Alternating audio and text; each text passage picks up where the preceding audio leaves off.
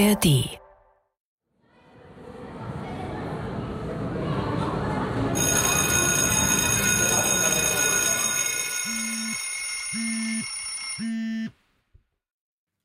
Am Ende dieser Folge werden Jugendliche ihre Handys in einen mehrfach gesicherten Tresor wegsperren. Freiwillig. Für eine Woche.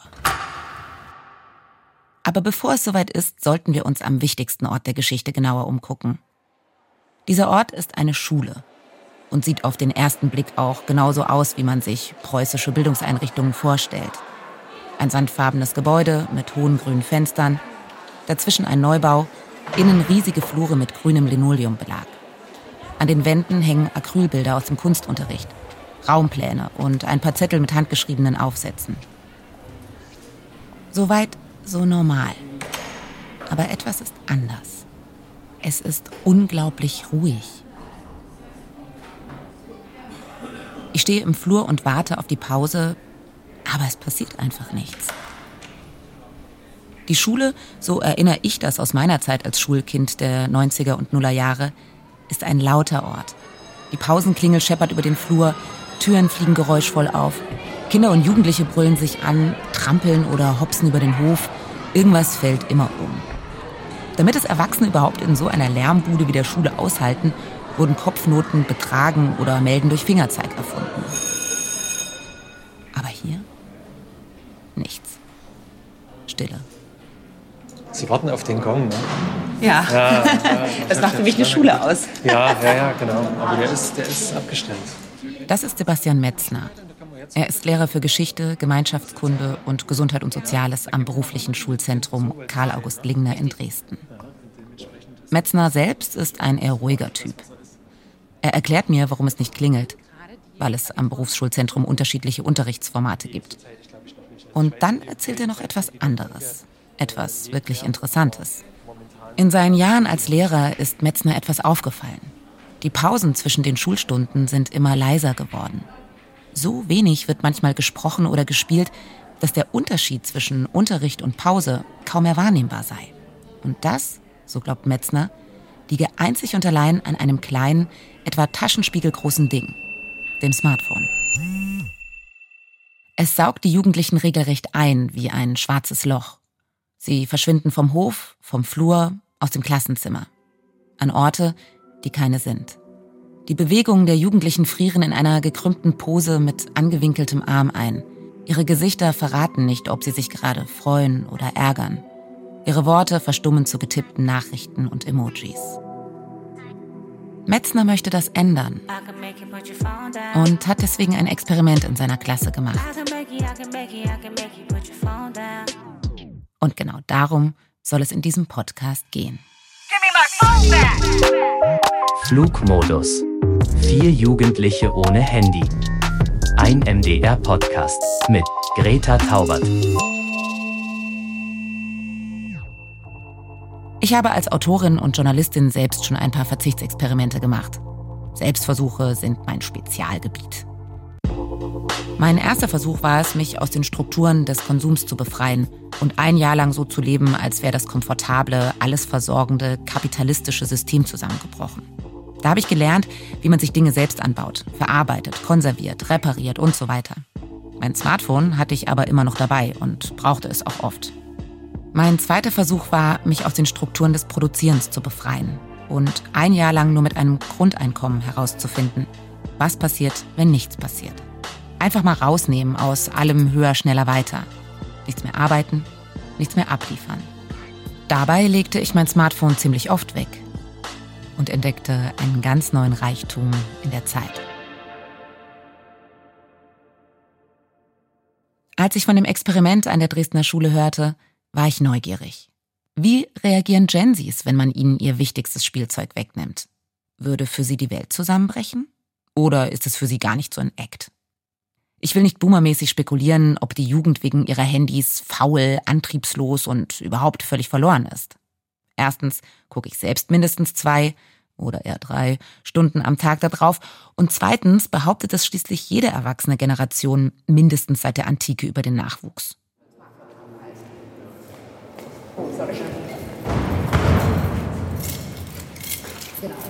Lehrer Metzner nimmt mich mit in einen Klassenraum, in dem er gerade das Deutsche Reich und Kaiser Wilhelm behandelt. Eine politische Europakarte von 1815 hängt am Stativständer.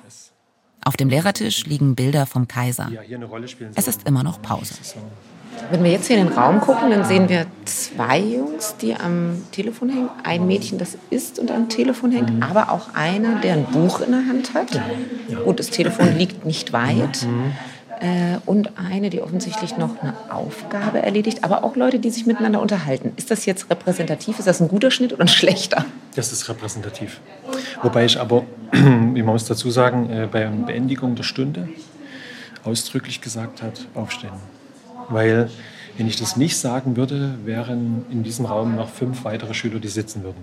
Also weil dieses Smartphone natürlich auch dazu führt, dass äh, auch die Pausenzeiten im Sitzen verbracht werden.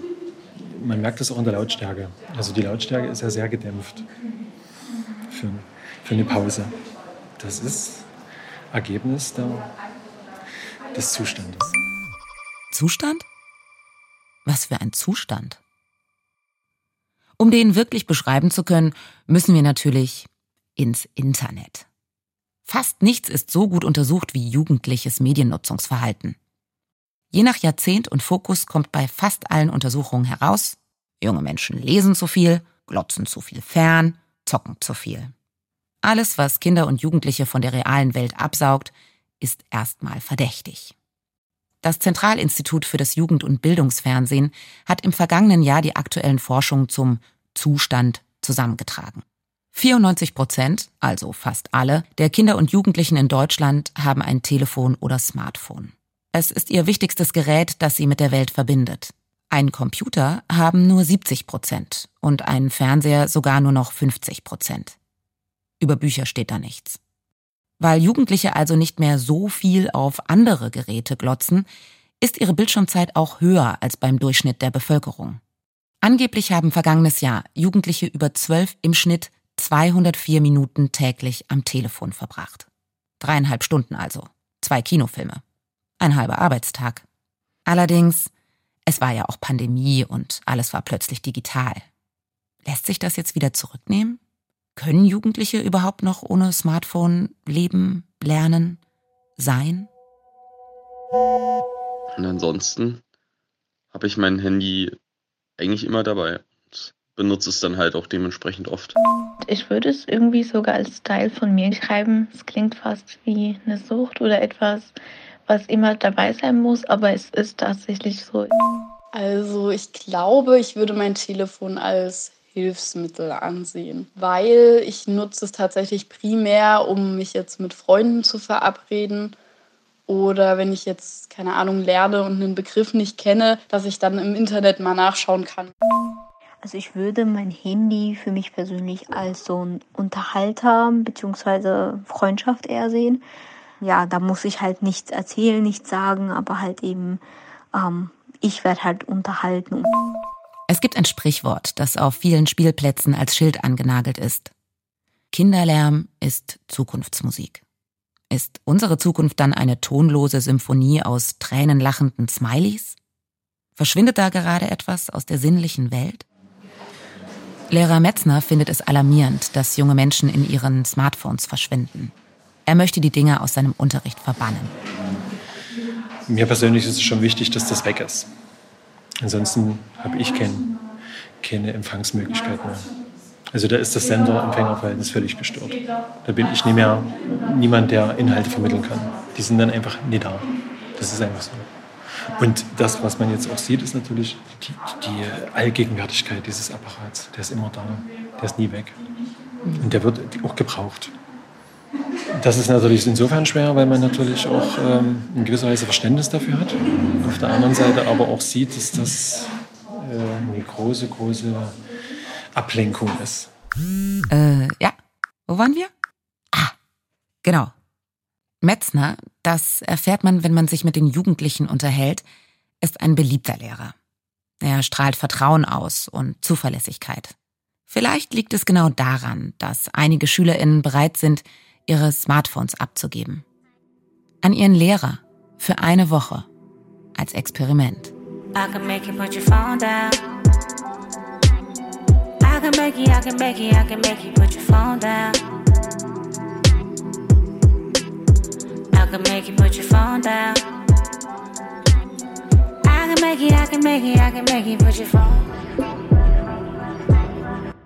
Wie werden Sie sich ohne Universalwerkzeug zurechtfinden? Wie mit Ihren Freunden und Freundinnen in Kontakt bleiben? Wie verändert sich Ihr Bezug zu Raum, Zeit und vor allem zu sich selbst? In diesem Podcast sollen Jugendliche selbst erzählen. Wir wollen ihre Stimme hören und wirklich herausfinden, was dieses kleine Plastikkästchen für sie bedeutet. Ich bin die Jana, ich bin 19 Jahre alt, komme ursprünglich aus Syrien, aber lebe schon seit acht Jahren in Deutschland. Zurzeit mache ich ähm, die 13. Klasse, mache mein Abitur und habe vor, Psychologie zu studieren. Was mein Handy angeht, ich habe ein iPhone 12 und ich würde es irgendwie sogar als Teil von mir beschreiben. Ich fühle mich oft ohne mein Handy super unsicher, gerade wenn ich draußen bin. Das Experiment ist unverfälscht. Ich habe die Schülerinnen und Schüler erst nach dem Experiment kontaktiert. Mit Sprachnachrichten via Smartphone. Das war ausnahmslos allen lieber, als direkt zu telefonieren. Da ist sie. Jana hat mich als Followerin hinzugefügt. Geil, jetzt bin ich eine von 373 Followern. Aber es sind noch überhaupt gar keine Beiträge vorhanden. Kann ich also gar nicht so viel auslesen, außer ein Profilbild, ein Spiegel-Selfie, wo sie ihr Telefon hochhält und dahinter sehe ich ein kleines Gesicht mit großen Augen, spitzer Nase, kirschrotem Mund, langen glänzenden Haaren. Also hm, könnte sein, dass sie so einen Filter benutzt hat, der sie zu so einer süßen Manga-Maus macht. Ich bin auf Instagram nicht unbedingt selber aktiv, aber verfolge gerne andere Menschen und versuche da ähm, immer bestimmte Menschen zu, ja, zu stalken. Klingt schon fast äh, krankhaft. Studien zeigen, dass es vielen Jugendlichen wie Jana geht. Sie nutzen ihre Zeit am Telefon hauptsächlich, um sich mit anderen Menschen auseinanderzusetzen. Die beliebtesten Plattformen sind im Jahr 2022 Instagram, TikTok, Snapchat, Twitch und YouTube. Dort tun junge Menschen das, was sie anderswo, zum Beispiel auf dem Schulhof oder mit Hilfe von Fernsehen oder Zeitschriften auch tun würden. Sie gleichen sich mit anderen ab, die vermeintlich cooler, hübscher oder lustiger sind als sie selbst.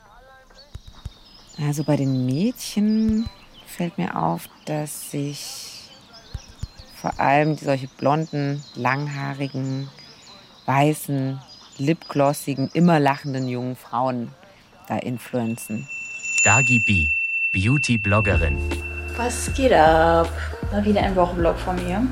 Ich werde euch diese Woche wieder mitnehmen und ähm, ich wundere, ich habe so ein Haarband an, weil ich meine Haare jetzt eigentlich nicht im Gesicht haben will, denn ich packe gerade.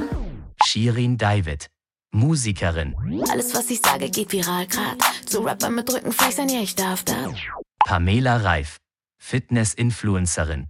Erfinderin des Bubble Butt. Hello everyone, welcome to today's session. I would call this the 50-minute feel-good session. Lisa und Lena, Zwillings-TikTokerinnen. Yo! Be careful, twins.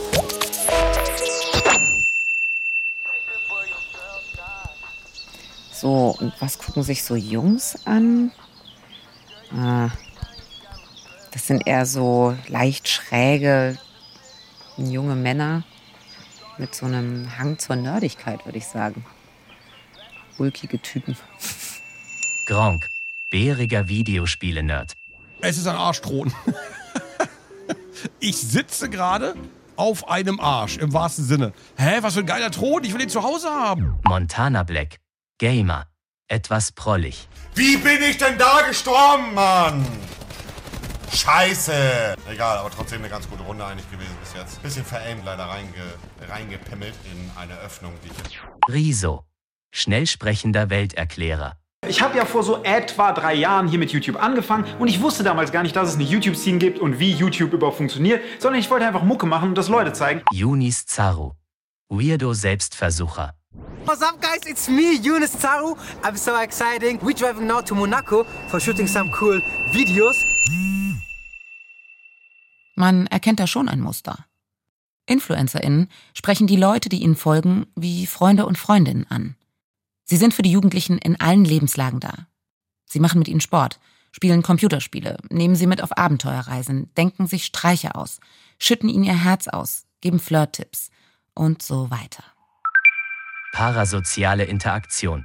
Besonderes soziales Verhalten bei dem Mediennutzer mit den in den Medien dargestellten Personen in Austausch treten, die den normalen sozialen Beziehungen ähnelt. Wer Medien nutzt, glaubt also oftmals, die Menschen darin wirklich zu kennen und eine Art Freundschaft oder Beziehung zu ihnen zu haben, obwohl sie noch nie ein Wort mit ihm gewechselt haben. Man räumt der Medienfigur Platz im Leben ein, manchmal mehr als der eigenen Familie. Gerade für schüchterne oder unsichere Menschen ist das verlockend. Sie haben immer jemanden bei sich, ohne enttäuscht zu werden. Wenn Jugendliche ihr Telefon abgeben, dann frieren sie auch diese parasozialen Beziehungen ein. Wie wird das für unsere Dresdner Jugendlichen ausgehen, wenn sie eine Woche im Flugmodus sind? Ich habe mein Handy halt immer in meiner unmittelbaren Nähe. Außer wenn ich jetzt zum Beispiel beim Training bin oder ähm, Instrument spiele, da zum Beispiel habe ich das Handy halt nicht da liegen, sondern dann fährt sich das schon mal gerne in die Ecke oder ins Ladekabel in der Zeit und lasse da vor sich hin vegetieren. Das ist Jonas. Er hat vorher länger überlegt, ob er bei diesem Podcast mitmacht. Er befürchtet, dass wir ein Klischeebild von smartphone-süchtigen Jugendlichen zeichnen, die wie Zombies 24-7 an ihren Bildschirm kleben und keine Ahnung haben, wie die echte Welt aussieht. Weil das stimmt halt einfach nicht. Weil, also zum Beispiel jetzt ich, und ich habe mal bei äh, einigen aus meiner Klasse halt nachgefragt, die haben ihr Handy, wie gesagt, erst mit 14 oder 15 bekommen und dann war das halt auch nicht dieses Hightech-Ding, sondern so ein übelstes Backstein-Ding. Also ich kann mich schon noch an eine Zeit ohne Handy erinnern in der Grundschule oder in den ersten Klassenstufen der Oberschule.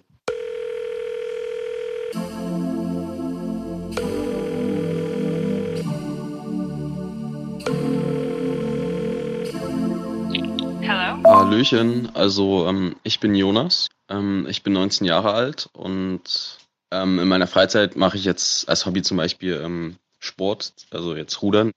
Ich besuche das BSZ für Gesundheit und Sozialwesen. Ich habe so eine No-Name-Handy-Marke, so eine Realme-Marke. Da habe ich echt einen guten Fang gemacht. Jonas. Suche ich im Internet. Mal schauen, was ich da finde. Deutscher Ruderverband.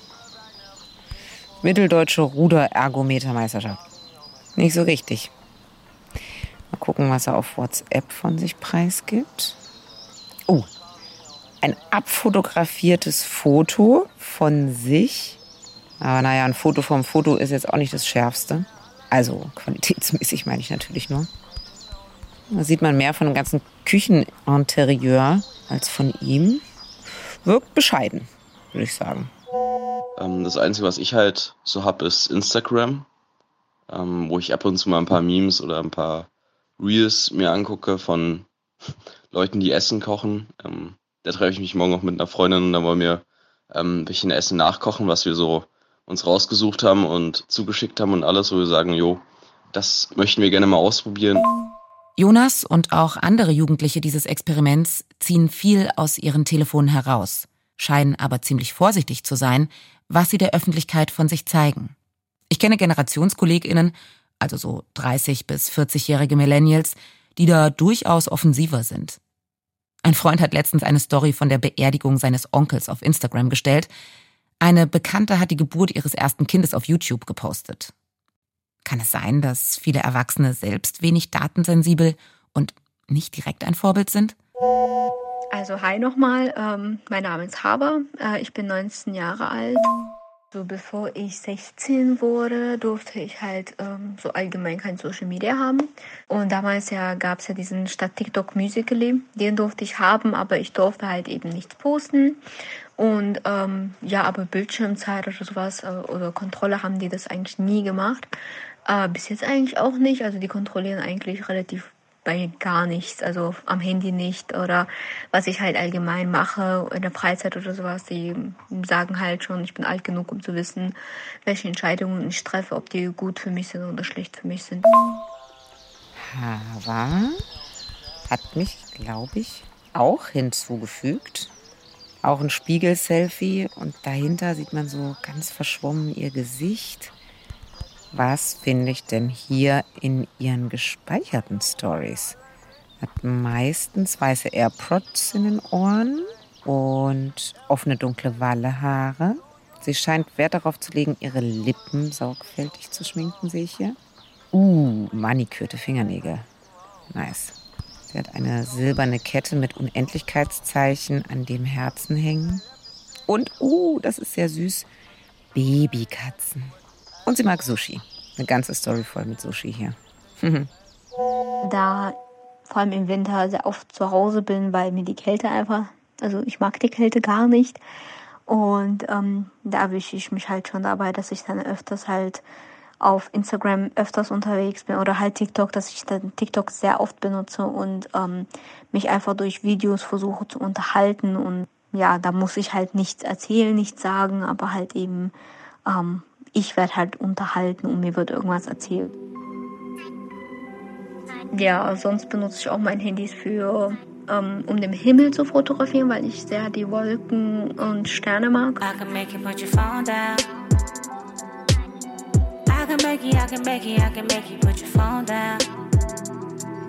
Eine Woche ohne den Himmel auf dem Display für Hava.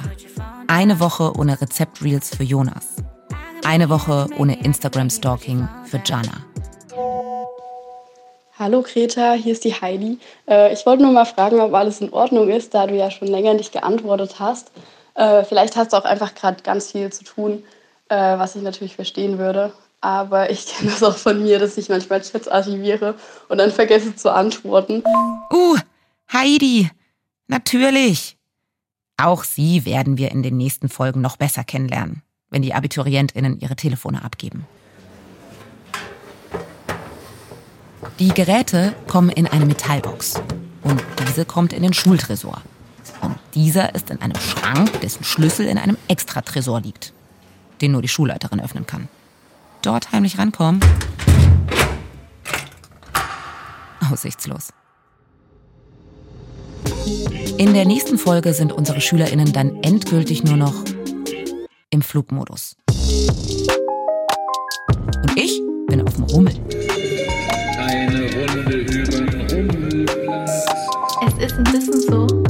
Wäre man auf Entzug. Ich frage mich, ob mein Crush was auf Insta postet. Als ich das Handy in die Metallbox legte, überkam ich dieses Gefühl. Das Gefühl, etwas vergessen zu haben. Dass ich etwas verpasse oder hätte regeln müssen. Ach so, eins noch. Welches Profilbild hat eigentlich Lehrer Metzner? Wo bin ich denn jetzt zu sehen? Wo sehe ich denn das? Bei Profil. Status, Einstellung. Ja. Ein schwarzes Schwarz. Ein schwarzes alle Loch. mit mir. Ein schwarzes Loch. ich glaube, das findet niemand attraktiv, aber ich, ich habe immer ein bisschen das Problem damit, dass viele jeden Tag äh, das Profilbild ändern. Und das finde ich merkwürdig. Warum? Weil das äh, in Richtung Selbstdarstellung geht. Aber der deutsche Kaiser hat ja auch gemacht. Er hat es auch gemacht, aber ich bin der deutsche Kaiser.